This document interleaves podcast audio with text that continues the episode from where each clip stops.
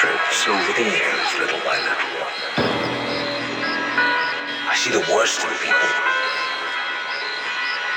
I don't need to look past seeing them to get all I need.